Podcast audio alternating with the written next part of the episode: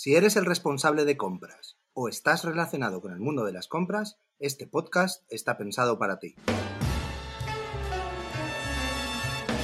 Falling in love with love is falling for make believe. Bienvenidos al podcast Jefe de Compras Podcast. Hoy, en nuestro podcast, os damos un pequeño anticipo del nuevo episodio de nuestro podcast hermano Container Loop. Me parece muy bien porque yo creo que esta ley la han sacado de, de nuestro antiguo podcast, ¿te acuerdas, no? De, de Eco y Lógico, que hablábamos todas estas cosas. La verdad es que conforme le iba leyendo, digo, oye, parece que me han adivinado el pensamiento. Totalmente, ¿eh? Muchas de las cosas que decíamos en el podcast ahora las han metido por ley. Yo creo que estaban ahí escuchando el podcast y iban rellenando la ley. Claro, claro. Al- Alguna, algún europeo la estaba escuchando. Me hizo gracia porque estábamos, eh, había un capítulo que hablábamos sobre la compra a granel y ahora es obligatorio tener una cantidad de metros en cada establecimiento de, para compra a granel.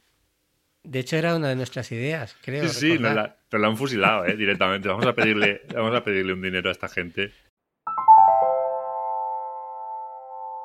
La, la ley se mete mucho, mucho con los residuos marinos. Eh, toda esta eh, obligación de no penalización de los envases de un solo uso va en contra de los para, para que no haya esa generación de residuos marinos, las islas que hemos hablado en otras ocasiones del plástico, etcétera.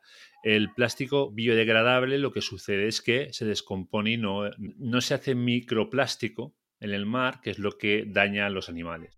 Y ahora vienen las, que modifican, ¿no? Las, definiciones que son modificadas. La recogida, por ejemplo, operación consistente en el acopio, la clasificación y almacenamiento iniciales de residuos de manera profesional. Y aquí voy a poner eh, el acento en profesional con el objeto de transportarlos posteriormente a una instalación de tratamiento. Aquí lo que viene a decir que si, el- el- si se transportan residuos eh, de manera no profesional, no sería una recogida. ¿Correcto? Por ejemplo, imagínate que yo eh, tengo un sistema de depósito de devolución y retorno, llevo los envases a mi eh, proveedor y luego los recojo. Ahí no es una recogida, porque no es un gestor el que los está recogiendo. Es mi mismo transportista que ha ido a descargar unos envases y ya ha llevado vacío. Ahora lo que sucede es que antes cuando tú le dabas un residuo industrial al gestor, la responsabilidad era del gestor. Ahora ya no es así. Tú compartes responsabilidad y tienes que saber cuál es el destino final de ese residuo. Correcto. Entonces entra en juego más lo que es el, el tracking, ¿eh? lo que hace nuestra aplicación de Container Loop, que hace el tracking del, seguimiento de- del envase, pues tú tienes que saber qué ha pasado con ese envase porque lo vas a tener que documentar y, y si estás en un sistema RAT tendrás que decir qué ha sucedido con ese envase. Sí, también está el producto de producto, ¿no? De los envasadores y cuando no sea posible identificar los anteriores, ¿no? Los responsables de la primera puesta en marcha de producto del mercado.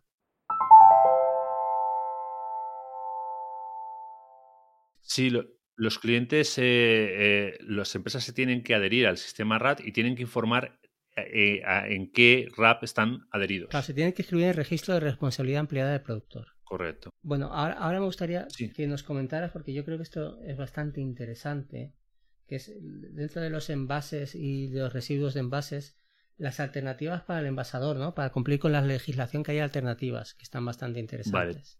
Tú puedes hacer varias cosas. Tú puedes hacer un sistema individualizado. Por ejemplo, yo eh, le llevo mis contenedores a mi cliente y cuando los tiene vacíos los recojo y me los vuelvo a traer. Eso sería un SIRAP. ¿Vale? Tú mismo te encargas de recoger los envases. Entonces no le tienes que pagar a nadie porque tú vas, los recoges y te los traes, ¿vale? Un sistema colectivo, ¿qué significa? Pues que me pongo de acuerdo con varias empresas de mi sector para que se recojan estos envases, que sería el scrap, Sí, que tam- ¿vale? que también Varias es empresas del mismo sector. Claro, esto es como la música también, ¿no? De ahora, de los modernos. Supongo que sí. Que es un rap. Luego, Es un rap scrap. Rap. Rap scrap.